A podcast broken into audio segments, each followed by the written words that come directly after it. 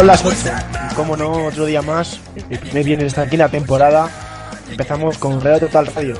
Hoy os prometemos breves. Aquí no han y que tengo mucha voz. Pero como digo, el viernes la gente lo que quiere son tapitas, cervecitas y aprovechar lo que queda de, buen tiempo, de verano, que ya se acaba. Uno está Alejandro Pelayo, Carlos Sáez y a ver, que el miércoles fue baja y hoy vuelve. Bueno, veo que aquí la gente tiene una ilusión por participar hoy en el programa. Veo la ilusión de Carlos, veo la ilusión de Abel. Buenas tardes, David Martínez. Buenas tardes, David. Una vez más aquí a hablar de, del rayito. Estoy un poco tocado de la voz, así que si veis ahí que se ha escapado el torrente o algo así, ya sabéis quién es. Pareces Torrente y no Abel, macho. Justo iba a decir lo mismo. Oye, pero yo antes del programa a Abel le he escuchado bien. ¿Cómo que tiene esa voz ahora? Sí, está... Pues no sé muy bien qué se ha escuchado. Bueno, démosle a Abel una vallecana para que refresque esa, esa garganta. Y comenzamos ya con hoy viernes. Como decimos, prometemos ser breves. La gente hoy quiere disfrutar del, del buen tiempo. Y comenzamos con la previa del, del primer equipo que nos la cuenta Carlos Saez. Muy buenas, Carlos, otra vez. Sí, David, eh, buenas de nuevo. Una previa del Rayo Vallecano frente a Cultural Leonesa, que será el equipo que recibirá este domingo a partir de las 4 de la tarde. Un rival con el que lleva sin verse las caras desde, desde el año 2002 y fue en primera ronda de Copa del Rey. Por aquel entonces el Rayo estaba en primera división y la Cultural Leonesa estaba en segunda B, eh, en la que el conjunto leonés eh, salió vencedor por dos goles a uno. El gol rayista lo marcó Michel y cinco años después Michel ahora entrena al Rayo y hará todo lo posible para que la Cultu no logre lo que sería su primera victoria en Vallecas. Cinco derrotas y un solo empate es el balance de los partidos en, el que nuestro estadio se ha visto de ese duelo. No obstante, fueron tiempos muy lejanos y ya hay que hablar de, de la actualidad, hay que centrarnos en el partido del domingo en el que el Rayo desea acabar con la mala racha que lleva atravesando desde que ganó en la primera jornada en el Carlos Tartiere, ya que a partir de ahí no ha vuelto a ganar en Liga. Bueno, ni en Liga ni en Copa. Además, los dos últimos encuentros del Rayo en casa se han saldado con goleadas visitantes. La primera al Tenerife en Copa del Rey y la segunda ante Osasuna en Liga. Todo ello, unido al mal juego demostrado desde la segunda mitad de aquel partido ante el Numancia, generan dudas en el ciudadano rayista. Aunque Prudente sabe que esto acaba de empezar y que falta mucho por probar y mejorar. El Rayo viene de empatar en la ciudad hispalense ante el filial de Sevilla por 0-0, en un partido gris de ambos equipos.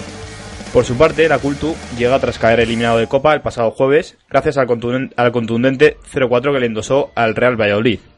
Ese partido que pudimos ver ayer, en el que sin duda el, equipo vallisoletano pasó por encima de, la cultural leonesa. Sin embargo, los de Rubén de la Barrera en Liga están cuajando buenas actuaciones y, suman 10 puntos. Tan solo han perdido un partido y son el equipo más goleador, pero también eh, el equipo más goleado. Varias incógnitas hay sobre el 11 de Mitchell y entre ellas eh, estará la pareja de centrales que alineará. No, si- no sabremos si seguirá con Dorado y Velázquez como en el último partido o si entrarán en la cena de nuevo eh, Amaya. Tampoco sabemos si Abdullah Yeba será convocado o, si por el contrario seguirá sin, sin serlo. Tampoco sabemos si Manucho entrará en esa lista. Y eh, eh, creo que también es importante saber si la pareja, eh, la medular, será se, seguirá siendo compuesta por Trasorras y por Fran Beltrán. Eh, esta última semana sacamos un artículo hablando sobre las posibles alternativas que tiene eh, el técnico rayista a Roberto Trasorras, ya que no se encuentra en su mejor momento. Y también eh, hablamos un poco de Unai López, un Unai López del que también hablamos en el, en el programa del lunes y que fuimos bastante criticados algunos por defenderle. Y también eh, habrá incógnitas sobre Raúl de Tomás. Eh, quizás será el partido en el que juegue titular. O si por el, eh, o si por el contrario, eh, Mitchell eh, seguirá apostando por Trejo arriba. Muchas incógnitas, pero también mucha expectativa ante un gran partido en el que se enfrentarán eh, dos clubes que llevan mucho sin hacerlo y que sin duda será un gran espectáculo para el rayista. Y antes de que Abel nos cuente un poquito más en detalle cómo llega el próximo rival de la Franja Roja, con su plantilla, tabla, etcétera, etcétera, etcétera, eh, comenzamos antes de ello con un repaso a lo que viene a ser la jornada de que empieza el mismo, empieza a las 9 de la noche entre el Almería y el Sevilla Atlético, nada más terminar nuestro programa, un derby en Andalucía. Mañana sábado a las 4 de la tarde había la jornada de Reus Deportivo y eso es una a las 4 como decía Y a las 6, eh, Real Sporting contra el Lorca y otro derbi andaluz, Granada contra Córdoba. A las 8, hora, hora a las 7 en Tenerife, eh, otro rival, otro, otro equipo de la ciudad de la Comunidad de Madrid, que es el Alcorcón, se medirá ante el Tenerife. Y por último, el domingo, antes de ese Radio Vallecano Cultural a las 4, recordar, antes a las 12, Huesca contra Real Valladolid, a las 6, Albacete Real Oviedo, a las 8, un partidazo entre el Cádiz y el Numancia, entre el primero y el tercero, y por último, a las 8 y media, el Zaragoza contra el Nastic de Tarragona. Y para finalizar esta jornada número 6, el lunes 25, Barça B, luego 8 y media en el Mini Y ahora ya sí, damos paso a que Abel, con su poquita voz que, que tiene el pobre, nos cuenta el detalle cómo viene ese equipo que se encuentra en el Vallecano mañana sábado. Bueno, os advierto que suelta algún gallo es por la voz. Pues sí, nos enfrentamos a la Cultural Leonesa, el equipo de una de nuestras colaboradoras, Ainhoa. Hay que decir que es un recién ascendido que lleva varios años sin disputar la categoría de plata y parece que ha venido a, quedarse. Hay que decir que este equipo ha crecido mucho desde que se hizo con él la Academy Asperi de Emiratos Árabes, que se trata de un grupo inversor que está apostando por jóvenes promesas. Este año ocupa de momento la cuarta posición, merced a ser el equipo más goleador. Hay que decir que es un equipo que reparte bastante los goles entre sus distintos futbolistas, de hecho el máximo goleador es Rodri con solo dos goles, pero que también encaja muchísimos goles. Sin embargo, eso no, no es por su portero, Jorge Palazzi, que siempre tiene buenas actuaciones en todos los partidos que ha jugado al momento la cultural leonesa. Como ya decía, hay que destacar el juego de ataque de este equipo y no hay que perder de vista a ninguno de los futbolistas, pues en cualquier momento te la pueden mirar. Y además recordar que el, equipo de la cultural leonesa viene de jugar eh, ayer, ayer jueves Copa del Rey, cayó derrotado 0-4 ante Valladolid, si no recuerdo mal. Así que es el físico mermado que hay que sumar hasta estas claves para poder vencer mañana sábado en Vallecas ante, ante este equipo. Bueno, a lo mejor no, porque o sea, Suna también está mermado por haber jugado Copa del Rey y los cajotes. Una vez hemos escuchado hablar de la previa del Rayo Vallecano y desde la cultural a Carlos, a cómo llega la cultural a Abel, es momento de que Pelayo nos, nos vaticine cuál sería el once ideal que él pondría en liza mañana, el domingo a las 4 de la tarde en Vallecas. Bueno, pues a falta de tener una convocatoria en la mesa definitiva, eh, yo creo eh, que el 11 que debería de sacar Michel eh, será Alberto en portería. por bandas Bayano y, y, y y Alex Moreno. Eso es, y Alex Moreno.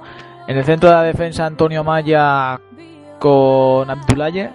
Eh, en el centro del campo Unai López con Roberto Trasorras. En la media punta Santi... No, Chori Domínguez. Vamos a arriesgar. Chori Domínguez. Eh, Trejo por banda. Por la otra, eh, por la otra Adrián en barba y arriba de Tomás. Bueno, una apuesta ofensiva de, Pelayo con Chori, con Trejo, con Raúl de Tomás, con la vuelta de Abdullah lleva ahí a la, defensa. Eh, parece que, da todo Pelayo y veremos a ver si Mitchell es tan, tan drástico y hace tanto cambio en el once inicial. Yo creo que no va a ser, no va a ser tanto cambio, pero yo me figuro que de Tomás será, será titular eh, casi seguro. Y ahora sí, damos por cerrado el bloque del primer equipo. Recordar, hoy viernes son todas las previas. Y damos paso de nuevo a Carlos, que nos cuenta la previa del Rayo Vallecano B. Pues sí, David, eh, buenas de nuevo. Eh, el Rayo Vallecano B se enfrentará este domingo al Internacional de Madrid. Después de, de haber vencido en casa, goleado en casa al recién ascendido Tres Cantos. Así que el filial ahora mismo está con la moral bastante alta, pero hay que tener cuidado porque el Internacional de Madrid es un, es un clásico de, de tercera. Eh, tiene jugadores bastante bastante peligrosos, como el caso de Antonio Matas, que estuvo en el Rayo Vallecano, de hecho salió de la cantera del Rayo, y que ya suma un gol eh, en lo que va de liga. Eh, por nuestra parte, por la parte del Rayo Vallecano B, creo que es una oportunidad de, de ganar el, de sacar los primeros puntos fuera de casa. Hay que recordar que, que el primer partido fue en la Canaleja ante el Tribal Valderas de la jornada 1 y no se pudo sacar ni siquiera un punto. Se perdió por dos goles a uno. Eh, luego eh, hubo tres partidos seguidos en casa y bueno, ahora se vuelve a, a, jugar lejos de la ciudad deportiva y hay que tener mucho cuidado con, con el rival, pero hay que intentar por lo menos empatar. Yo creo que eh, unos empates fuera de casa eh, también son válidos en esta, en esta categoría y bueno, eh, no sé, David, no sé cómo tú lo ves. Hombre, yo hablaba, hablaba el otro día, el miércoles, con. No, hablaba ayer jueves con, con Hernández, futbolista del, del Radio B, y le preguntaba si eso del cholismo, del partido a partido, era también un tópico dentro del banquillo del Radio Vallecano B, y decía que, que sí, que es el tópico del fútbol, que lo importante es competir cada fin de semana, y competir te lleva a sumar de, de 3 en 3, quizá de 3 y luego en 1, de 1 y luego en 3, que eso de, de, sumar, aunque sea un punto, te, te lleva luego a lograr el objetivo. Y yo creo que, como decías, puntuar con un punto fuera de casa, eh, a mi parecer, para, al comienzo de temporada, es una noticia bastante buena.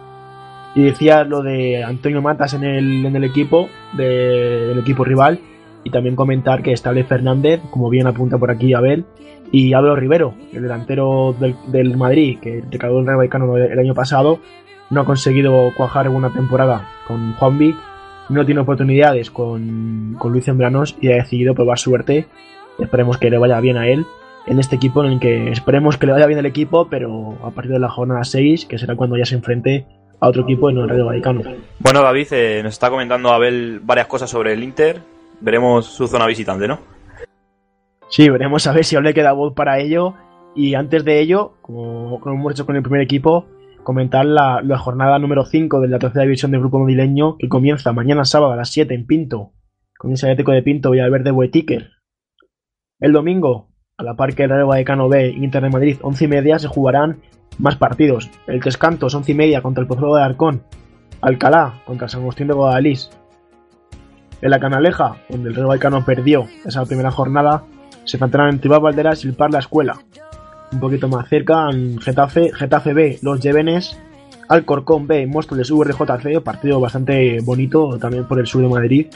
Y el líder, el Alcobendas Sport, visitará el San Fernando Benares también a 11 y media. Y a esa misma hora jugarán dos recién ascendidos como es el Álamo de Iván Bueno y el Comenar Viejo. Y por último, mismo domingo, pero un poquito más tarde, a las 12, el Santana se medirá ante el final del Leganés, ante el Leganés B. Y una vez hemos repasado la jornada número 4, número 5, perdonen, de esta tercera división que comienza mañana, como decíamos, es un momento de que, de que Abel nos cuente todos esos, todos esos errayistas que se encuentran en las filas del Inter de Madrid. ¿Y, y, qué más? ¿Qué más nos encontramos? Bueno, espera, que me traba un poco.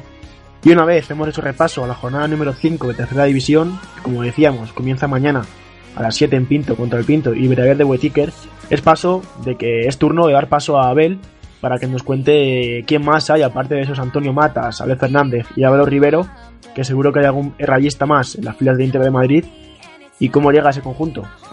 Boetiker, ojo, que eso, esas palabras de Abel se va copiando al final. Diccionario Abel castellano, castellano Abel. Es Abel alemán, perdón. bueno, como comentábamos, el Rayo se medirá a un internacional de Madrid que aspira, en, contrariando a Carlos, eh, por fin ascender a una categoría superior a una categoría superior a la, de, a la que actualmente ocupa. Para ello hay que mencionar que es un equipo que cuenta, eh, hay que decir que es un equipo que tiene eh, un, un importante ataque, como ya hemos comentado, con jugadores como Ale Fernández o Antonio Matas, ambos rayistas, a los que hay que sumar también otros como el delantero rapidísimo Kofi de Senegal y Adrián Torres del Getafe. Además, atrás es un equipo que tiene un buen cerrojo, contando con un jugador de la talla de Javi Robles, que como ya hemos mencionado pasó por, el, por las categorías inferiores del Rayo Vallecano, o Boriva, el que fuera exjugador del Puerta Bonita sin más, eh, hay que esperar un partido muy de cortecalles en el que el que esté más acertado de cara a puerta será el que se lleve el encuentro. Yo creo, Alejandro, que, que la explotación de este quinto aniversario ya está haciendo mella, ¿eh? Bueno, David, solo quería decirte una cosa, que no son cinco años, son seis. Se me tiró un poquito los datos, la cerveza. Madre mía, entonces tenemos que empezar de nuevo en la temporada. No, no, no, en, en Radio Total Radio, en la web, aparece seis todo el rato. Lo único que se me olvidó apuntarte en la escaleta bien eso, y llevas dos programas diciéndolo, cinco. Yo creo que es porque hubo un año que, que fue un año negro para Radio Total y no lo queréis contar. Sí, fue un año muy turbio, con, con gente muy turbia y, y, hay que olvidarlo. Bueno, y olvidemos ya el tema de previa, de rivales, de visitantes y la voz un poquito de Abel tocada. Ya queda poco para acabar, Abel, tranquilo. Y damos paso a lo que más gusta, como siempre decimos, el Boulevard. Hoy breve, una pregunta o dos de cada, de cada bueno, perdón. Y antes de, comenzar, lo que más gusta, que es subirnos al ring. Hoy con tres. El miércoles subo dos y fue un poquito suave el combate. Hoy con tres. A ver un poco mi hermano, pues seguro que tiene ganas de dar guerra. Eh, espero que Pelayo haya hecho sus, sus, deberes y traiga contra quién juega el femenino, el juvenil, el cadete y toda la cantera. Cuéntanoslo antes de ello. ¿Cómo te gusta mandarme cosas, eh, David? Y sobre todo, ¿cómo te gusta mandármelo cuando no lo tengo preparado? Pero mientras yo te voy dando conversación, al mismo tiempo estoy buscándolo. Así que en dos segundos lo voy a tener todo disponible. Mira, ya lo tengo. Inter, Madrid contra Rayo B, como ya hemos dicho, juegan el domingo a las once y media en el Polideportivo de Boadilla. El femenino juega contra el Sevilla en la Ciudad Deportiva el domingo a las once y media y antes de ese Rayo Vallecano contra la Cultural Leonesa Dainoa, el femenino B juega contra el Dinamo Guadalajara el domingo a las 4 de la tarde en el Jerónimo de la Morena. El Juvenil A se enfrenta contra el Fútbol Peña el sábado a las 4 de la tarde en la Ciudad Deportiva. Juvenil B contra el Aravaca el sábado a las, si no me equivoco, a las 4 menos cuarto en el Antonio Sanfín. Juvenil C se enfrenta contra el Móstoles el domingo a las 9 y cuarto en la Ciudad Deportiva. El Cadete A contra el Getafe A en la Ciudad Deportiva del Getafe el sábado a las 4 de la tarde. Y el Cadete B contra el Getafe B de Cadete el sábado a la 1 de la tarde en la Ciudad Deportiva. Casi, casi que te pillo, pero no. El explotador aún, aún se libra. Y ya sí, una vez ha hecho Playo sus deberes, esperemos que el próximo fin de semana le pillemos Damos paso a lo que decía, ya se pone Carlos en el casquito, el bucal, los guantes, Abel también, el bulevar, vamos a ello.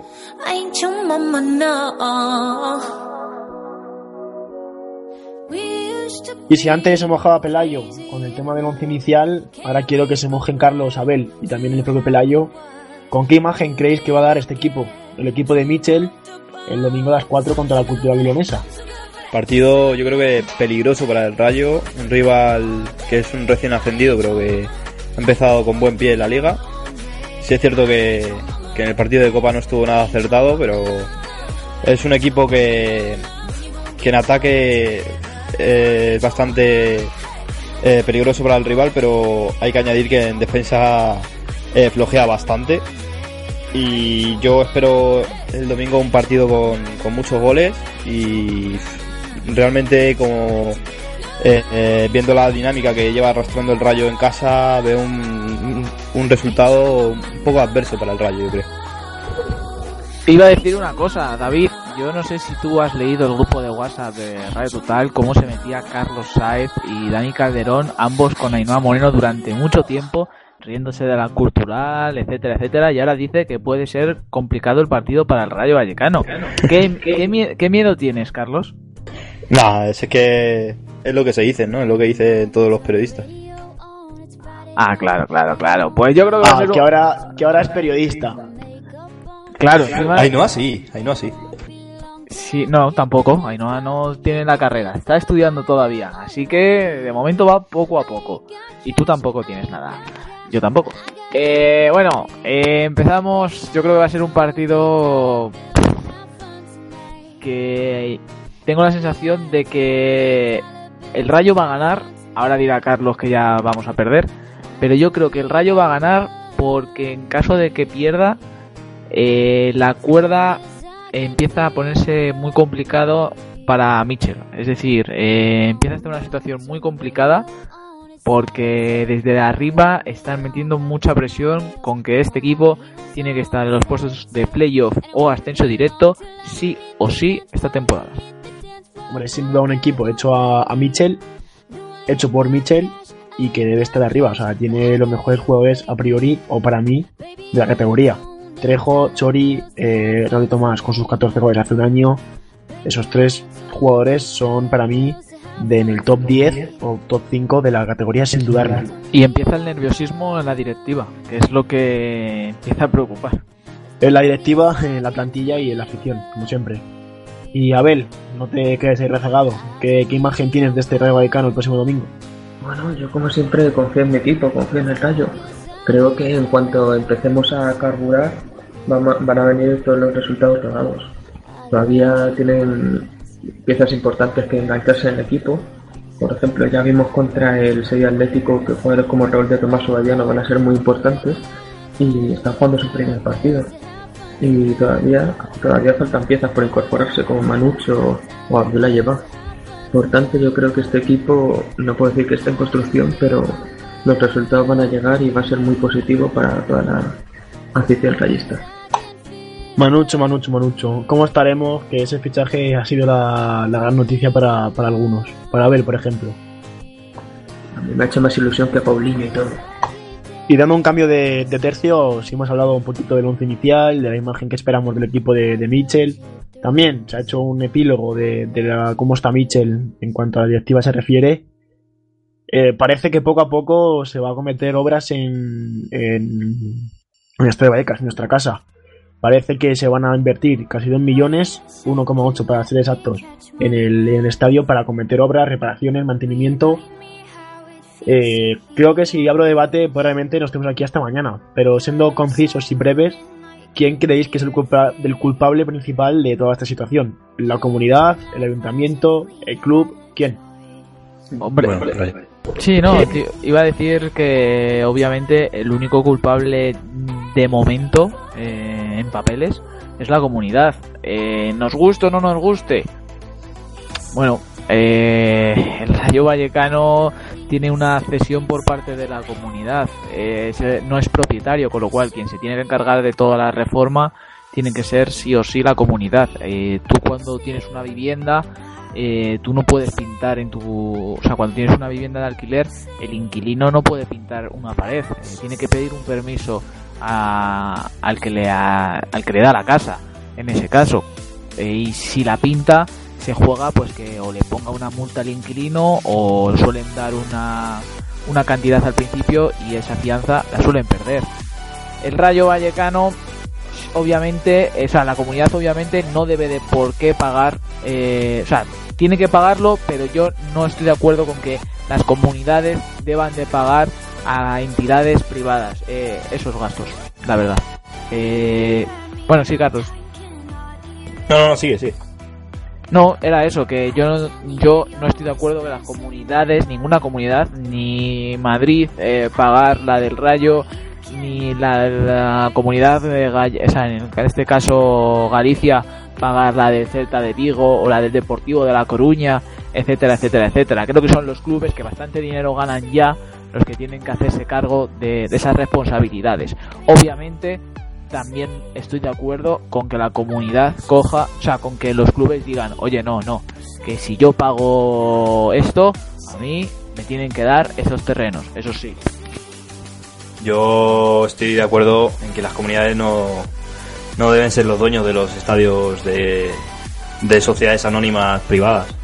Eh, yo creo que mm, o sea, ninguna empresa eh, eh, privada se hace dueño mm, eh, ni el ayuntamiento ni la comunidad.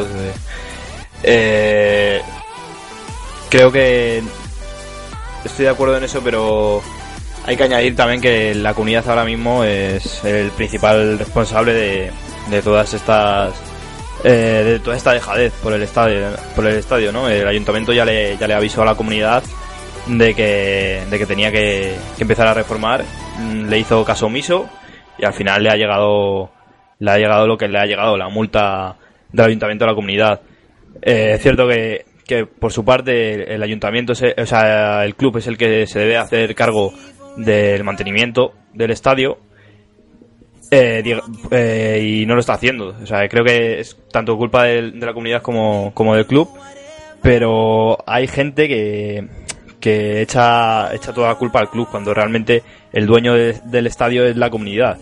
Eh, el Rayo es como alguien que lo tiene alquilado, entonces solo se debe hacer cargo del mantenimiento, de la limpieza y demás. Hombre, pero es que muchas veces no está ni limpio el estadio, por tanto el mantenimiento se lo pasa un poco, mejor por dónde. Yo creo que llamadme populista lo que queráis, pero me da igual quién lo pague, si el estadio, la comunidad, hombre, mejoraría más que fuese la comunidad porque el dinero público digamos, pero yo creo que la situación del estadio es deplorable y se tiene que hacer algo ya.